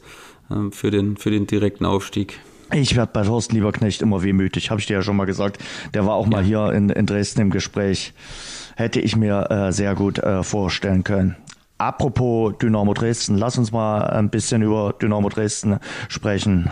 Trainerwechsel, den man Anfang März vorgenommen hat. Ist der Trainerwechsel verpufft? Äh, sieben Spiele unter Gurino Capretti. Einen Sieg hat es noch nicht gegeben. Ja, ist verpufft muss man sagen. Also da, da braucht man sich jetzt auch nichts schönreden, glaube ich. Das, das ist so. Das war natürlich auch ein Brett, das Anfangsprogramm. Aber man sieht natürlich, dass so eine Mannschaft wie Sandhausen hat jetzt halt trotzdem gepunktet, ne? Trotzdem mhm. sie ein schweres Programm hatten, haben in Bremen nicht verloren, gewinnen gegen Nürnberg, äh, unentschieden gegen St. Pauli, unentschieden gegen Darmstadt. Äh, das sind natürlich äh, Big Points dann am Ende, ne? Auch wenn es nur ein Punkt ist, dass du dann trotzdem fleißig weiterpunktest. Und das wäre bei Dynamo in dem einen oder anderen Spiel auch möglich gewesen, aber ich glaube, man sollte nicht zu viel Augenwischerei betreiben. Ähm, das ist bis jetzt einfach noch nicht aufgegangen, die Idee mit äh, Girino Capretti. Mhm. Aber ich sag dir eins, äh, Schuppi, ich glaube, man säuft sich die letzten 20 Minuten von Düsseldorf wieder schön und sagt sich, ach Mensch, wir sind da jetzt zwei Spiele in Folge ohne Niederlage. Aber ganz ehrlich, Realität in Dresden ist, man ist 14 Spiele ohne Sieg 2022 noch ohne einen Dreier, 70 Minuten in Düsseldorf ohne eine einzige Torchance. Das ist die Realität. Und ich glaube, es ist einigen hier in Dresden und bei Dynamo immer noch nicht bewusst, äh, was die Stunde geschlagen hat. Äh, man hat das Buch des Schönredens noch immer nicht zugeklappt. Und ähm, man muss erstmal irgendwann im Verein merken, was hier gerade passiert. Und das ist einigen leider immer noch nicht bewusst. Jetzt kommen aus dem Umfeld immer Vorwürfe, ja, es liegt an den Journalisten, weil die die falschen Fragen oder nicht die richtigen Fragen stellen. Ganz ehrlich, das ist doch Murks. Davon läuft doch kein Spieler schneller und äh, davon macht auch kein Trainer eine andere Taktik. Den sind die Fragen ziemlich egal. Äh, und in Sandhausen stellt niemand Fragen und guckt dir an. Du hast gerade gesagt, was die äh, für eine Rückrunde aktuell äh, spielen. Klar, ich räume ein und das ist sicherlich auch ein Fehler. Es war lange Zeit im Jahr 2022 zu Beginn des Jahres viel zu kuschelig. wir auch wir, die Journalisten, das ganze Umfeld, hat äh, sicherlich lange Zeit die Lage verkannt. Und äh, mir sind aber trotzdem auch äh, Fehler nicht klar oder überhaupt nicht benannt worden, auch von der äh, sportlichen äh, Führung. Und ich gebe zu, und du kennst mich, äh, mir geht das sehr, sehr nah. Ich bin seit sehr, sehr vielen Jahren Begleiter des Vereins, äh, schon zu Zeiten, wo einige der sportlichen Verantwortlichen noch nicht mal wussten, wie man Dresden richtig schreibt. In mir schlägt auch ein großes D, weil ich die Stadt wirklich so liebe. Und es wäre echt richtig, richtig bitter, wenn in der kommenden Saison hier wieder Wien, Wiesbaden oder Meppen aufschlagen. Und äh, dann werden einige die das verzockt haben, schon lange nicht mehr da sein und äh, ja, was anderes gefunden haben. Wie gesagt, es gibt äh, noch die Möglichkeit, äh, die Saison jetzt mit Schramm zu beenden und der ganzen Saison noch ein Happy End zu verleihen. Aber man muss irgendwann jetzt verstehen, es ist fünf vor zwölf. Die letzten 20 Minuten von Düsseldorf müssen der Maßstab sein und der Trainer muss jetzt endlich sagen, es geht nur noch um die Relegation. Er muss die richtige Mannschaft für die Relegation finden. Er muss Spieler finden, die für Dresden, für Dynamo, für ihn durch das Feuer äh, gehen. Und das hier ist eben nicht ein Vorort von Bielefeld. Das ist eine Stadt, die Fußball lebt und atmet, wo sich die Laune vieler Menschen vom Ergebnis von Dynamo ausrichtet. Und ja, klar, wenn du den Klassenhalt dann schaffen solltest, konjunktiv, dann kannst du einen Tag feiern, aber dann musst du schonungslos aufarbeiten, was in der Rückrunde wirklich komplett schiefgelaufen ist und musst dann auch ja, Konsequenzen ziehen, äh, damit es dich nächste Saison nicht genauso erwischt äh, wie jetzt in dieser Spielzeit. Das liegt mir extrem auf dem Herzen, weil ich wirklich leide und äh, weil auch der Freitag mir bei vielen dann so durchkam, ja, guck, wir haben ein 0 zu 2 aufgeholt. Hast du schön und äh, gut gesagt, Jens. Äh, man merkt natürlich auch, dass es dir, dass es dir nahe geht. Das ist auch richtig so. Ich kann dem Ganzen gar nicht mehr so viel hinzufügen. Nur, dass man auch Glück hat. Ne? Aue hat jetzt so viele Punkte abgegeben. Also die hätten durchaus also ne, auch wirklich realistisch hätten die jetzt 26, 27 haben können. Die haben so viele späte Gegentore noch gekriegt, wo es wirklich für die auch unglücklich gelaufen ist. Und da wäre natürlich nochmal eine ganz andere Situation, ja. ne? so ein ganz anderer Druck da, weil du ja immer noch dieses letzte Spiel dann gegeneinander hast, wo du ja dann äh, theoretisch wirklich nochmal in so ein Duo-Die-Spiel und ich meine, ich habe selbst mit Dynamo gespielt, damals gegen Bielefeld, das ist natürlich was, was ich jetzt nicht unbedingt nochmal erleben wollte. Ne, nicht, ich glaube, die Mannschaft wäre dem Ganzen noch nicht gewachsen oder überhaupt nicht gewachsen. Äh, ich habe wirklich den Eindruck, auch wenn ich die Protagonisten sehe, sie haben es noch nicht so richtig begriffen. Sie sagen auch, Mensch, die, die Mannschaft vor zwei Jahren, äh, die hatte nicht so einen Charakter wie die jetzige Mannschaft. Aber diese Mannschaft zeigt es nicht. Diese Mannschaft zeigt es verdammt noch mal nicht. Und du hast vielleicht auch äh, keine, in Anführungszeichen, äh, Spieler drin, die ja so mal so, so ein bisschen dreckig sind, so ein bisschen schmutzig sind. Sowas brauchst du ja auch in so einer Mannschaft. Vielleicht sind die auch alle zu lieb. Ja, ist natürlich möglich, ganz klar. Also ich meine, da gibt's jetzt momentan auch nicht so viel gegen zu argumentieren, weil es eben diese absoluten Leader in der Mannschaft äh, momentan nicht in der Häufung gibt. Nee. Ne, da gibt's natürlich einen Sollbauer und einen Broll, die sind natürlich trotzdem relativ stabil. Ne? Und Knipping für die, für die äh, Anzahl der Punkte sind sie noch stabil, aber äh, weiter vorn wird's natürlich dann schon relativ dünn auf Leute, die man sich verlassen kann. Da ferner ist leider auch ein bisschen weiter von der Quote entfernt, die er in der Hinserie aufgelegt hat. Das ist ähm, natürlich so, dass sich Mannschaften dann auch darauf einstellen und dann kommt es natürlich darauf an, ähm, weitere Optionen zu finden und die haben sich eben noch nicht in der Gänze so gezeigt, äh, wie sich dann wahrscheinlich die Verantwortlichen das auch gewünscht hätten. Und ich habe ja hier mal vor ein paar Wochen gesagt, ich bin positiv für die Relegation. Das hat sich mittlerweile ein bisschen geändert, weil ich glaube, dass sowohl Braunschweig als auch Kaiserslautern schon extrem viel Rückenwind haben, egal wer da jetzt kommt. Mhm. Ne, das muss man sagen. Und äh, vor allen Dingen dieser Vorteil, dass man die Kulisse auch hat, der fällt ja gegen die beiden Gegner völlig raus, weil die haben das beide auch. Also sie haben mhm. beide eine tolle Kulisse hinter sich auch, jeweils in den Heimspielen und sind das gewohnt, vor vielen Zuschauern zu spielen.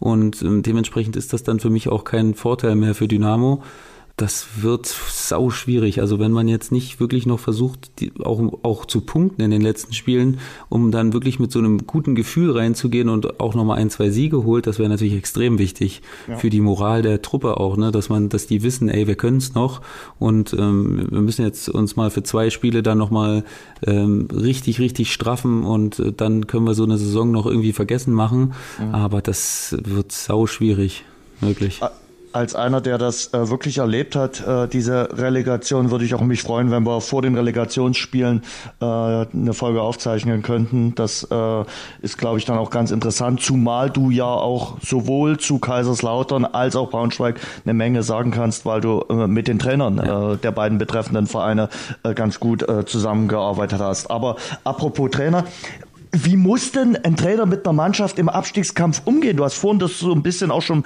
bei Magath durchklingen äh, lassen. Du hast es selbst als Spieler erlebt. Du hast es letztes Jahr als sportlich Verantwortlicher erlebt. Was ist da gefragt in so einer Situation? Ja, ich glaube, ich meine, ich kann jetzt auch nicht sagen, dass ich da jetzt brutal Erfolg hatte äh, damit, aber ich stand ja jetzt auch nicht an der Seitenlinie, von daher ist der Einfluss als sportlicher Leiter natürlich da ähm, total begrenzt ne, ähm, den man hat auf das, auf das tägliche und auf die, auf die Ausrichtung am Wochenende. Das ist dann schon 100% Trainersache. Mhm. Aber natürlich schon einfach lassen eigentlich. Ne? Also du bist als Spieler, wenn du sowieso diesen Druck auf dir hast, dann bist du einfach nicht für viel aufnahmefähig. Das ist ganz klar. Also das können nur wenige Sachen sein, die ganz klar benannt sind, wo du weißt, ich habe die und die Aufgabe, die muss ich erfüllen und das war's. Weil mhm. darauf kann man sich dann auch wirklich beschränken und konzentrieren und das geht gut auch. Mhm. Aber wenn du einen Matchplan hast, der komplizierter ist als eine Doktorarbeit, dann ist es natürlich äh, schwierig. Ne? So viel kannst du nicht aufnehmen und das ist auch nicht möglich mit dieser, weil das ist dann wirklich schon eine große Last, die einem auf den Schultern äh, liegt. Und das können sich die Leute einfach auch nicht vorstellen, wenn du das nicht selbst erlebt hast. Ne? Wenn du das Stadion einmarschierst und du guckst in die in die Gesichter der Menschen und du siehst einfach so dieses einerseits hoffnungsvolle, aber auch dieses fordernde, ey, heute müsst ihr und das kann dich schon auch mal ein bisschen leben, zeitweise. Mhm. Und hier in Dresden ist es ja so gewesen, hier sind ganz unterschiedliche äh, Ansätze auch jetzt schon unter Capretti gewählt worden. Mal der spielerische, mal der kämpferische Ansatz. Ähm, das ist natürlich dann auch schwierig. Und ja, es, es erschließt sich dann auch mir, dass das für einen Spieler dann, glaube ich, auch schwierig ist. Wenn mal der Ansatz ge gewählt wird, dann mal der Ansatz. Wie du es gerade gesagt hast, du musst es einfach haben. Äh, und, und gerade im Abstiegskampf, dann sollte es nicht Mein Hertha ist da jetzt, glaube ich, wirklich ein gutes ja. Beispiel, Jens. Ne? Die haben natürlich, die sind auch mit der haben die mit der Variante auch Spiele verloren, auch klar ja. verloren. Ne? In Leverkusen haben sie klar verloren und so. Aber die weichen davon trotzdem nicht ab. Und das ist erstmal eine Sache, die wichtig ist. Auch, dass die Mannschaft das merkt. Ne? Wir äh, haben eine klare Idee, wie wir das angehen wollen, die letzten Spiele und wie ja. die die größtmögliche Chance auf Erfolg hat. Und das funktioniert nicht immer, weil es, Fußball ist auch keine Zauberei. Ne? Da hast du einen Gegner, der hat natürlich auch eine Idee, wie er das Spiel gewinnen will und man, die funktioniert eben auch manchmal besser als deine eigene. Aber die Spieler haben dann jetzt gemerkt, okay, wir müssen das und das machen, damit das funktionieren kann und mhm. dann erhöhst du eben schon mal die Wahrscheinlichkeit, äh, Erfolg zu haben. Und das ist eben eine Sache, kann man es äh, Capretti vorwerfen. Hat natürlich jetzt nicht einen Fundus von äh, zehn Saisons, die er damit schon äh, verbracht hat als Trainer. Ne? Aber das muss ja auch nicht immer ein Nachteil sein. Es kann ja auch ein Vorteil sein, unverbraucht an so eine Sache ranzugehen und seine Idee da reinzubringen. Aber klar, das hat jetzt erstmal zumindest nicht funktioniert. Den ersten Ansatz, den man gewählt hat mit äh, frech sein und äh, ne, auch vorne attackieren und äh, hinten rausspielen, das macht natürlich jeder Spieler lieber als nur sich aufs, auf die wesentlichen Sachen zu beschränken. Aber ja, Spieler sind manchmal eben nicht die, auf die man hören sollte. Ja, guck dir Sandhausen an. Sandhausen ist da wirklich das beste Beispiel. Wir haben ja jetzt nicht mit herausragenden Fußballfesten äh, den Klassenerhalt bewerkstelligt oder werden ihn bewerkstelligen. Die haben es mit dem Alois Schwarz-System geschafft und äh, auch da war erstmal defensive Trumpf, die defensive Stärken. Das äh, hat er tatsächlich geschafft.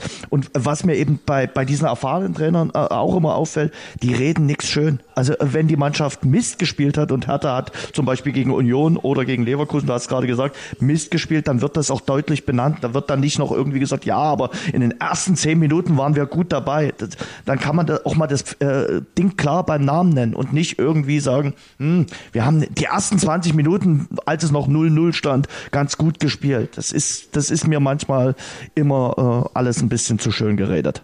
Und das ist ja auch wirklich so was, was sich damals durch, also das war zum Beispiel damals bei uns auch so, als wir mit Dynamo abgestiegen sind. Ne? Wir hatten ja auch immer das Gefühl, ähm, in den Videoanalysen, das war dann damals auch so, wirklich. Da wurden dann die zwölfeinhalb Minuten, in der wir ordentlich waren, rausgesucht und äh, gesagt, hier Mensch, Männer, so schlecht war es doch gar nicht.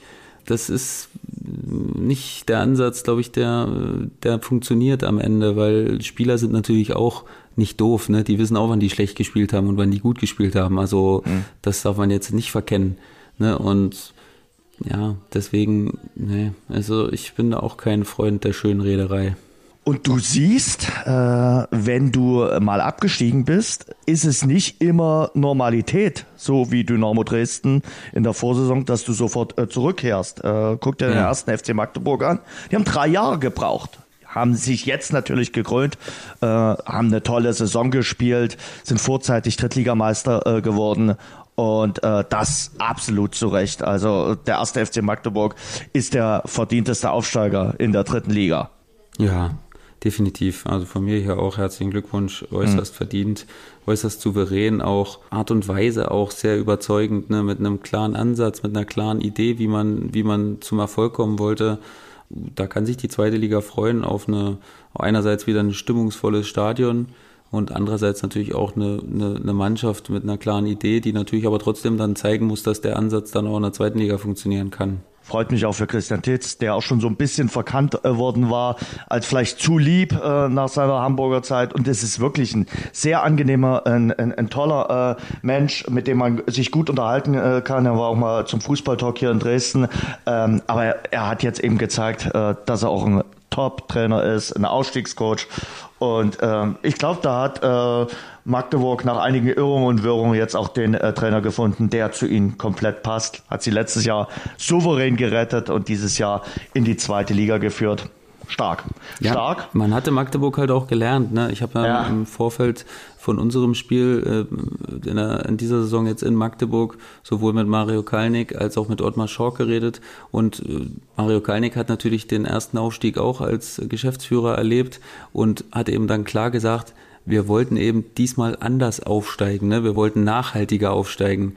Nicht mit so einer äh, Variante so, ey, bloß gut, dass wir da sind und jetzt holen wir hier noch ein paar alte Hasen irgendwie, die uns versuchen drin zu behalten, sondern das soll ein Weg sein, der da jetzt auch nicht zu Ende ist, damit, dass man nur drin bleibt in der zweiten Liga, sondern dass man was aufbauen will, was wirklich einen Bestand und einen Wert hat und das haben sie jetzt dann, glaube ich, wenn das das Ziel war, schon eindrucksvoll geschafft, muss man sagen. Das ist eine Mannschaft, die trotzdem jung ist, die frech ist, die Entwicklungspotenzial noch hat. Und na klar, die wird auch Rückschläge hinnehmen müssen in der mhm. zweiten Liga. Die ist da natürlich gnadenlos, die Liga in diesem, in diesem Bezug. Aber ich kann mir vorstellen, dass man die Euphorie trotzdem gut mitnehmen kann. Sowieso allgemein macht es mir jetzt viel, viel mehr Spaß, Fußball zu schauen, weil einfach die Atmosphäre wieder eine ganz andere ist. Ne? Die Zuschauer sind wieder da und das ist, da geht, da geht mir das Herz auf wieder beim Fußball gucken, muss ich sagen. Und ähm, das ist natürlich was, was man dann als Aufsteiger natürlich gut mitnehmen kann in die nächsthöhere Liga dann. Ja, das ist äh, Dynamo Dresden leider nur am Anfang gelungen, diese Aufstiegseuphorie äh, mitzunehmen. Es hat ja dann eigentlich auch schon in der Hinrunde ein paar Phasen gegeben, wo es überhaupt nicht gelaufen ist. Und die Worte, die du gerade gesagt hast zum ersten FC Magdeburg, waren natürlich auch die Ziele von Dynamo Dresden, sich endlich zu etablieren und äh, sich peu à peu zu verbessern in der äh, zweiten Bundesliga. Das wird natürlich Makulatur, wenn du den Klassenerhalt nicht schaffen solltest. Da wird es auf die Relegation ankommen. Aktueller äh, äh Wasserstand, äh, wer wird's für die Relegation? Braunschweig oder Kaiserslautern? Hm, Kaiserslautern hat eben das Pech. Letzter Spieltag diese, auf der Couch. Genau, das ist eben fürchterlich. Also Ne, ich habe letztens auch äh, bei einem Spiel mit dem Geschäftsführer von Victoria Berlin äh, zusammengesessen und die haben eben auch noch diese Pause und die wissen alle nicht so richtig, was sie damit anfangen sollen. Ne? Das ist mhm. so was, was, was man überhaupt nicht gewohnt ist. Und das macht die Rechnerei halt auch sehr, sehr schwierig. Ne? Lautern muss quasi sich ja einen vier Punkte Vorsprung wenigstens erspielen quasi, um mhm. dann beruhigt reinzugehen oder um schon den Aufstieg feiern zu können, besser mhm. gesagt. Ne? Aber das sehe ich nicht. Also das sehe ich nicht kommen. Weil ich meine, Braunschweig macht mir einen sehr guten Eindruck. Die hatten eben diese Woche diese Pause mhm. ne, und haben sie eben gut äh, überlebt, quasi, indem äh, Kaiserslautern nicht gewinnen konnte. Und, und äh, das ist jetzt erstmal ein psychologischer Vorteil für Braunschweig, obwohl sie das Spiel natürlich dann auch erstmal gewinnen müssen, was sie dann noch hinten dran sind. Aber wenn ich mich jetzt festlegen müsste, dann würde ich sagen, boah, ist nicht leicht. Ist wirklich fast 50-50, würde ich denken weil okay. beide sehr gut drauf sind. Aber wenn ich mich jetzt festlegen müsste, würde ich sagen, Braunschweig schafft's direkt. Oh Gott. Also würde das Relegation, das wünscht sich überhaupt niemand. Also ich habe die letzte Woche mal eine Umfrage gemacht, äh, was so der Wunschgegner wäre für die Relegation. Da haben dann erstmal 35 Prozent gesagt, na, Dynamo spielt keine Relegation. Ich glaube, das kann man nach dem Wochenende jetzt so abhaken. Also weder nach oben ja. als auch nach unten. Und bitte klammert euch jetzt nicht mehr an Hannover 96, an die, die es mit Dynamo halten. Das, also, das ist so ein Wunschdenken, dass man immer noch dran glaubt, ja, vielleicht geht ja noch was mit irgendeiner Rechnung. Ich glaube, wie gesagt, es wäre jetzt realistisch zu sagen, okay, äh, Konzentration auf die äh, Relegation. Und nach unten, ich glaube, der äh, verpasste Sieg von Erzgebirge Aue gegen Rostock hat das eben auch äh, unmöglich gemacht. Nahezu unmöglich, zumal Aue jetzt noch gegen Bremen und Darmstadt spielt. Das sind auch nicht die ja. einfachsten Aufgaben. Und ähm, da, da, war dann als nächstes ähm, Osnabrück und Braunschweig, so quasi äh, gleich auf. Und vier Prozent, vier Prozent haben gesagt Kaiserslautern. Also mhm. wirklich Betzenberg, 45.000, hm, da gibt's schönere Sachen. Ja, und äh, Kaiserslautern ist natürlich auch eine sehr unbequeme Mannschaft. Ne? Also äh, an Dynamo-Stelle würde ich auch lieber gegen Braunschweig spielen, weil das natürlich trotzdem eine junge Mannschaft ist, ja. ne? die vielleicht dann auch mal äh, mit der Situation vielleicht dann auch mal hadert ein bisschen. Das ist natürlich bei jungen Mannschaften so. Aber äh, Kaiserslautern ist schon eine abgebrühte Truppe, ne? mit vielen erfahrenen Spielern und äh, mit einem Boyd, mit einem guten Torjäger vorne, der mhm. mal für ein Tor gut ist, wunderlich ist ein, ist ein Spieler, der jederzeit ein Spiel entscheiden kann äh, über Standards oder über Distanzschüsse oder über Geniestreiche. Und die sind natürlich extrem gefestigt. Was natürlich auch nicht gut zu Dynamo passt, ist die defensive Stabilität von Kaiserslautern. Die kriegen sowieso wenig Gegentore. Und wenn du dann noch auf eine harmlose Offensive triffst, ist das natürlich nochmal schwieriger. Denn harmlos? Dynamo hat am, am Wochenende das erste Mal seit Anfang Dezember zwei Tore in einem Spiel geschossen. Ja, ja, siehst du. Und also Kaiserslautern würde auch wirklich nicht gut passen. Also aus Dresdner Sicht würde ich lieber gegen Braunschweig spielen. Sehe ich genauso. Ähm, lass uns mal noch vorausschauen auf das, was in der Woche kommen wird. Champions League, gehen wir sie mal durch. Äh, die Spiele Manchester City gegen Real? Irgendwie glaube ich, dass du mit deinem Tipp dies Jahr vielleicht sogar hinkommen könntest. Wow! Dass Man City, irgendwie habe ich so ein bisschen im Gefühl, ich meine, Benzema ist natürlich, äh, ist natürlich meine Hoffnung, ne, dass der seine der Champions League Form beibehält mhm. und weiter so performt, aber äh, Man City macht schon echt einen saustabilen Eindruck und naja gut, Liverpool also ohne, dass ich jetzt Villarreal zu nahe treten möchte, weil das die natürlich die Bayern rausgeschmissen haben, aber ich gehe fest davon aus, dass wir ein englisches Finale sehen. Mhm. Und ich glaube, Manchester gegen Liverpool wäre nicht das schlechteste aller Fußballspiele. Also was die äh, jetzt zuletzt äh, in der Liga als auch im Pokal abgeliefert haben, konnte man sich durchaus anschauen. Also waren illustre Spiele, äh, kann man sich auch gerne als Champions League Finale anschauen. Und in der Definitiv. Europa League? Äh, Leipzig gegen Glasgow und äh, Frankfurt gegen West Ham? Würde ich, würde ich jetzt gern sagen, dass es ein deutsches Finale gibt, aber ich glaube es leider nicht. Ich glaube, dass West Ham weiterkommt. Aber ich lasse mich da wirklich auch gern vom Gegenteil überzeugen. Ich werde auch höchstwahrscheinlich in Leipzig jetzt sein zum Spiel. Ja. Freue ich mich schon, ähm, das mal so ein, mal so ein Spiel nochmal mitzunehmen. Aber ich denke, dass Leipzig das schaffen wird. Und ja, es ist natürlich schon eine enge Kiste zwischen Frankfurt und West Ham, aber Vorteil West Ham. 55, 45. Ja, aber du ja. hast das äh, Rückspiel in Frankfurt. Hinspiel darfst du ja nur irgendwie 3000 Frankfurter Fans. Also das wird jetzt kein zweites äh, Heimspiel wie äh, in Barcelona. Das äh, haben sie schon aufgepasst, die Londoner. Die haben äh, von Barcelona da auch gelernt. Also lassen sich das äh, Heimspiel nicht aus der Hand nehmen. Und ich glaube, bei West Ham gibt's genügend äh, eigenen Support und äh, da verkauft niemand das Ticket. Es werden sicherlich mehr als 3000 Frankfurter Fans im Stadion drin sein. Und trotzdem wird das äh, schon ein West Ham Heimspiel sein. Und das ist auch keine schlechte Truppe und die äh, definiert sich in dieser Saison natürlich auch viel über Europa League, West Ham United. Ja, deswegen habe ich da irgendwie nicht so ein, ich habe nicht so ein gutes Gefühl. Es ist wirklich nur ein Bauchgefühl. Ich würde jetzt nicht sagen, dass West Ham an sich viel stärker ist als die Eintracht. Das würde ich ganz klar verneinen. Aber mhm. irgendwie habe ich ein Gefühl, dass es Leipzig gegen West Ham, so oft wie ich mich hier in dem Podcast schon geirrt habe, ähm, werden alle Frankfurter sagen, super, dass er das sagt. Dann kommen wir ins Finale. Kann ich mich jetzt gar nicht dran erinnern. Also du, du, hast doch immer Prognosen vom Allerfeinsten geliefert. Also, du, du, also Diese Saison war ich, glaube ich, ganz okay. Ja, ja, dem, ja auch damals mit deinem, mit deinem Champions League-Tipp, äh, damals Liverpool. Da lag ich mal richtig. Aber leider ähm, auch wirklich oft falsch. Die Nachspielzeit. Schuppi, das war eine illustre Runde. Wir hören uns auf jeden Fall äh, wieder. Ich frag dich jetzt nicht nochmal mit oder ohne Butter, aber äh, gibt's noch irgendwas aus der Rubrik äh, Serie? Nein, aber mich hätte jetzt interessiert, ob du Boxen geschaut hast. Ja. Am Wochenende? Ähm, ja, oh, ich muss sagen, ich war unterwegs gewesen am Samstag und dann äh, äh, kam ja auf, äh, das wäre ein Mega-Fight gewesen. Da dachte ich, du willst ja den Mega-Fight mal anschauen. Und äh, dann bin ich in der vierten Runde schon so leicht weggenickt, weil es war schon spät in der Nacht. Es war Samstagnacht, irgendwann halb vier. Und äh, als ich mir die Zusammenfassung angeguckt habe. Und dann bin ich aber in der sechsten Runde, die sechste Runde habe ich mir dann, äh, bin ich wach geblieben und habe mir das dann angeschaut. Ja, die sechste Runde war okay. Aber ansonsten, also dass es jetzt ein Fight ist, äh, an den ich noch äh, drei Jahre mich erinnern werde, das war es nicht.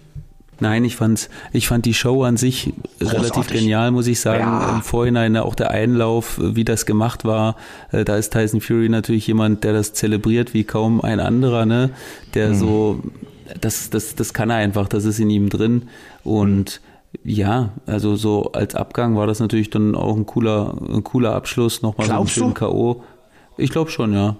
Ich glaube schon. Ich glaube, dass der halt, ich denke, dass, ja, außer der lebt jetzt völlig über seinen Verhältnissen und sagt, ich muss jetzt nochmal, ich meine, äh, ohne ihm zu nahe treten zu wollen, wie Adonis sieht er jetzt auch nicht aus, ne? Also das, äh, Deshalb finde ich ihn großartig. Ich liebe das, ihn. Ich, ich weiß, das, ist genauso dein Kaliber, Jens, wo du sagst, sowas findest du cool.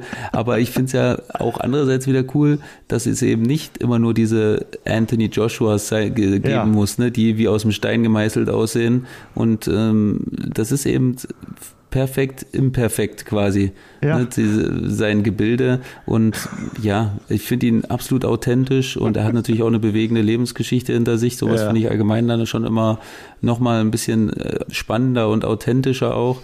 Und ich glaube schon, dass wenn der das sagt, dass er das für seine Familie macht, dann hat das einen anderen Hintergrund, als wenn das jetzt irgendjemand anders sagen würde.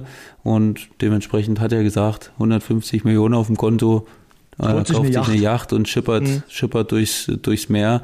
Und ja, das wird er sicherlich erstmal machen. Mal gucken, es wird natürlich das ein oder andere unmoralische Angebot geben, da gehe ich von aus.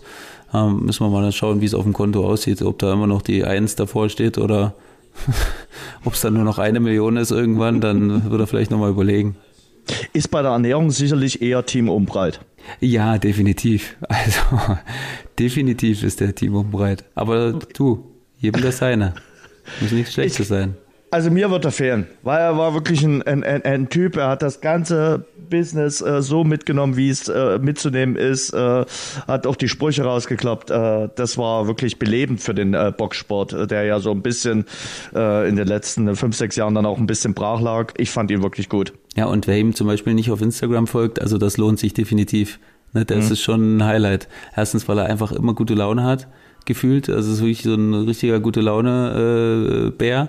Und weil er jetzt wirklich auch im Nachhinein so Videos, so Glückwunschvideos gepostet hat. Und wie geil ist das bitte? Er hat vom Undertaker ein Glückwunschvideo gekriegt. Mhm. Vom Undertaker, Jens. Großartig. Einer meiner Helden der Jugend, von dem hatte ich äh, diesen Ring, diesen Ring zum Spielen und tausend Figuren und der ja. sagte alles Gute, also legendär. Das hätte mir schon gereicht, wenn er nur das Video gepostet hätte. Er, er singt ja auch ganz gut. Ich glaube, nach dem äh, Kampf in Vegas war er dann feiern und hat äh, auch, auch, auch, gut gesungen. Also er hat noch andere. Ja, der singt klasse. Ja, ja. finde ich wirklich. Ja, der also, hat auch wieder gesungen nach dem Kampf. Ja. Mit 94.000 äh, hat er hier American Pie äh, irgendwie gesungen. Großartig. Ja. Der Held der Woche. Ähm, Schuppi, wir hören uns wieder.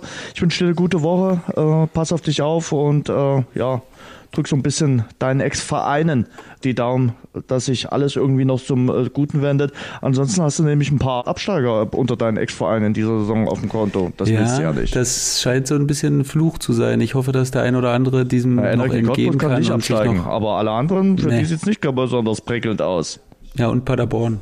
Die ja, sind, Paderborn die sind auch relativ gesichert. ja. Aber sonst sieht es wirklich äh, düster aus momentan, mhm. muss man sagen. Also ich hoffe, dass das keine dauerhafte Geschichte ist. Nee, gut. Pass auf dich auf. Danke dir. Du auch, ja. Schönen Tag noch, Jens, mein Lieber. So, und das war unser Rasengeflüster, der Fußball-Podcast, exklusiv mit Radeberger Pilsner. Tradition verbindet, Leidenschaft vereint. Radeberger, das Pilsner. Das war die neue Folge mit Sebastian Schuppan. Schön, dass ihr dabei wart. Ich wünsche euch eine gute Woche und wir hören uns dann nächste Woche wieder. Bis dahin. Das war das Rasengeflüster. Danke fürs Hören. Und denkt dran, abonniert uns bei Spotify, Apple Podcast, Audio Now und überall dort, wo es gute Podcasts gibt. Mehr Infos, mehr Hintergründe im Netz auf rasengeflüster.de.